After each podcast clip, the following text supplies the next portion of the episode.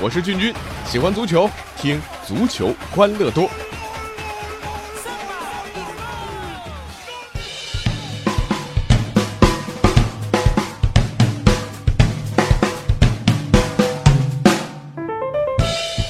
欢迎来到我们今天的足球欢乐多，我是君君。眼看着呢，这春节就快来了啊，呃，这两天大家上班可能都没什么心思了啊，同学们当然已经放假了。哎，这个时候呢，又是很多对目前工作不太满意的人啊，投简历啊，或者是现在猎头挖坑的这个季节了。跳槽啊，这当然就是职场绕不开的一个话题了。当然啊。呃，说到咱们足球圈其实也是一个职场吧，职业足球吧。临近这个转会期啊，现在这个冬季转会期，球星们一个个也是蠢蠢欲动啊。还不少人还真的啊，骑驴找马，寻找跳槽的机会。说说咱们这个职业球员跳槽，通常又有哪些方式呢？哎，今天呢啊，借着这机会和大家聊一聊。首先说点比较温和的。这个呢，大家也见得多了球迷朋友啊，特别是对这个新东家拍马屁示好的，呃，这个是比较露骨啊，也比较常见的手段。在示好当中呢，最常见的那就是梦想说。呃，君君也是稍微盘了盘啊，这其中呢，好像百分之八十都和皇马有关啊。最典型的是奥巴梅扬和莱万，那现在德甲射手榜第一和第二的球员。早在两年前，奥巴梅扬就表示：“我从小有个梦想，那就是为皇马踢球。”然后隔三差五向皇马表忠心。那莱万呢，更是直言啊，说这个劳尔啊是自己的足球偶像。另外呢，这个库尔图瓦也干过这样的事儿啊，也对啊这皇马呢说过，说我情有独钟啊，甚至跟切尔西强调，如果皇马报价，那你一定要放我。但是这种公开表态呢，有点打老东家脸的成分啊。呃，也比较为球迷所不齿。同时呢，公开示好往往会影响自己在球迷心中的地位。那这个确实不是个聪明的办法嘛。就算有小九九，也是避着媒体记者悄悄在桌面下先谈嘛。最后啊，呃，这种表态你会发现也很少有真的促成转会的。否则这奥巴梅扬、莱万啊，还有库尔图瓦就不会一直啊没有机会来披上白色的战袍了。那么这个示好没有效果怎么办呢？啊，就来点强硬的。啊，这球员也不少，那就是不训练呐。如果球星真的狠下心要跳槽，罢训那也是非常常见的。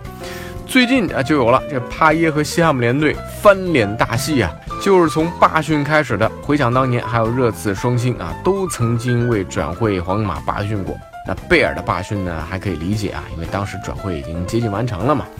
但博阿斯突然召回，让他继续训练啊，他感觉自己啊被列为摆了一道，因此呢拒绝前往齐格贝尔训练基地。而莫德里奇的罢训呢就有点上头了啊，一听说皇马对他提出报价，他居然是直接就飞回了克罗地亚的老家啊，呃，把在美国训练的球队啊给晃悠了。用罢训来寻求转会机会的还有苏亚雷斯啊。二零一三年的夏天，苏亚雷斯呢备受各大豪门的关注啊。当时巴萨呀、阿森纳、皇马都对这位全能射手是垂涎三尺。不过呢，他当时的东家利物浦怎么可能把这个把这个舰队及时放走呢？苏亚雷斯见转会啊不被批准，啊怎么办呢？也耍起了罢训的把戏。他拒绝出席利物浦的季前训练啊，更不愿意上场踢热身赛。这也是让利物浦的球迷啊，包括俱乐部十分心寒。后来啊，这个也算是无奈之下吧，苏亚雷斯和俱乐部达成和解，那又为利物浦效力了一个赛季，将利物浦带上了联赛亚军的位置。二零一四年七月啊，他呢才以八千万欧元的身价加盟了巴塞罗那，如愿以偿。这罢训的效果呢，呃，肯定要比示好要好啊，但是这样走难免要承担骂名。呃，相对于罢训这样公开撕破脸的行为啊，如果这个球员脸面太薄啊，确实有些球员就拉不下这面子啊，呃，还可以曲线救国，什么办法呢？装病。这可怜的利物浦曾经也被这种装病的伎俩伤害过。当年啊，这斯特林啊，一得到曼城的报价，立刻啊闹肚子啊，并且呢，以此为理由拒绝参加利物浦的训练。然而呢，随着他加盟完成成功，哎，这肚子就没问题了啊，这个病也变得无影无踪。呃，而最近忙着转会的帕耶啊，刚才提到的做法就更夸张了，他直接告诉主教练：“你别派我上场，如果派我上场，啊，这个也没啥用。我一上场，我我就倒地，我我就伤。不过说到这搞笑呢，确实君君只佩服雷米这哥们儿。二零一三到一四赛季啊，当时呢纽卡斯尔称啊，这雷米遭遇了腹股沟拉伤。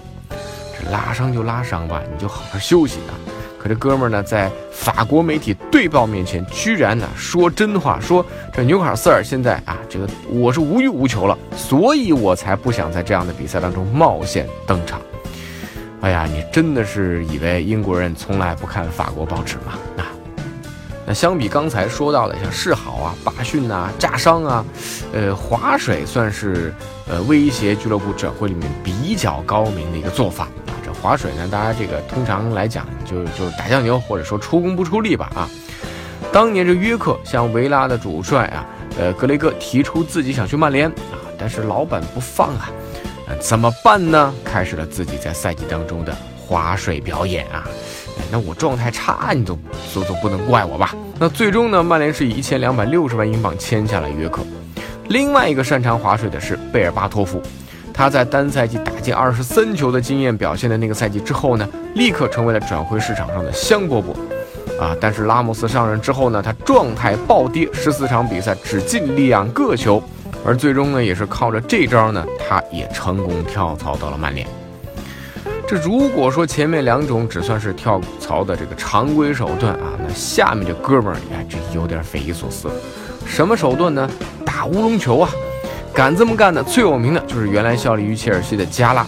一听说阿森纳双手递上的报价，加拉是心花怒放。为了逼迫切尔西放人，扬言如果你让我上场，我啊这个不排除会犯下自摆乌龙这样致命的错误，就赤裸裸的威胁！最终呢，切尔西也只得把他放去了阿森纳。不过呢，戏剧性的是啊，被阿森纳当做这个换加拉的天头的老将阿什利·科尔，却在转会切尔西之后打出了世界级的表现。而比克尔大三岁的加拉，则在阿森纳效力四年之后呢，自由转会加盟了阿森纳的死敌热刺。其实呢，这个工作这种东西啊，啊，有的时候就跟自己孩子一样，都觉得别人家是好。等到真的跳了之后呢，回头才发现之前干的其实不错。混球队也是这个道理啊。在这个商谈特殊条款的时候，俱乐部处在啊非常强势的地位啊，呃，你可以拿到更高的薪水去更好的球队，但是呢，俱乐部往往会拿条款来约束球员的言行啊。所以真的，你到了新的俱乐部，这钱未必好赚呐。比如巴黎圣日耳曼啊，当时签迪亚戈希尔瓦的时候，合同当中就规定了，只要巴西人不在媒体上公开啊有争议的言论，那么每年就可以额外获得五十万欧元的奖励。这个呢还比较简单啊，因为他本来就不是什么大嘴巴，这钱可以说是不拿白不拿。但是呢，对于有些球员就未必了。巴洛特利就是个刺儿头，利物浦和 AC 米兰呢都不得不防啊。红军签巴神的时候呢，合同明文规定，工资部分。由九万固定周薪和四万浮动周薪组成，只要违反俱乐部纪律，浮动的四万英镑你就拿不到了。巴神一年最多可以少拿两百万镑啊！那以前在曼城啊，巴神动不动就因为啊场外新闻上头条，到了利物浦你会发现很老实，不上场也不闹事儿了。看看啊，就为了多赚点钱，这自由没了吧？呃，更加过分的啊，德甲的沙尔克零四俱乐部。上世纪九十年代，沙尔克在给主教练啊拉特克的合同当中加了这么一个条款：只要啊这个沙尔克零四的排名在多特蒙德之上，那么俱乐部就额外支付给主帅一百五十万德国马克的奖金。那到了赛季末，眼看沙尔克零四排名肯定要高过多特蒙德，俱乐部居然是提前解雇了拉特克，这个也确实够狠。还有一些条款甚至会把退货都写进去。二零一五年夏天，巴萨从马竞签下图兰啊，因为当时大家都知道巴萨还在进行主席竞选啊，呃，于是呢在合同上加了一条，说这个如果选出新主席之后啊，新主席另有想法，巴萨呢是可以把图兰退货给马竞的，而马竞呢，呃，只退转会费当中的百分之九十，那这百分之十呢，哎，就当成手续费或者折腾费了。这折腾是没关系啊，这苦了图兰呢，弄得里外不是人。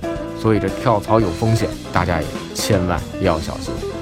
这转会呢，当然是球员啊，这个找到更好的工作的主要路径了啊。俗话说林子大了，什么鸟都有，也就注定了转会过程当中出现了我们今天说到了这么多的奇闻异事。将来呢，还会有更奇葩的事情啊，我觉得也是很正常的。但是确定的是啊，老板和球员，或者说老板和员工之间的或敌或友，永远不会停止。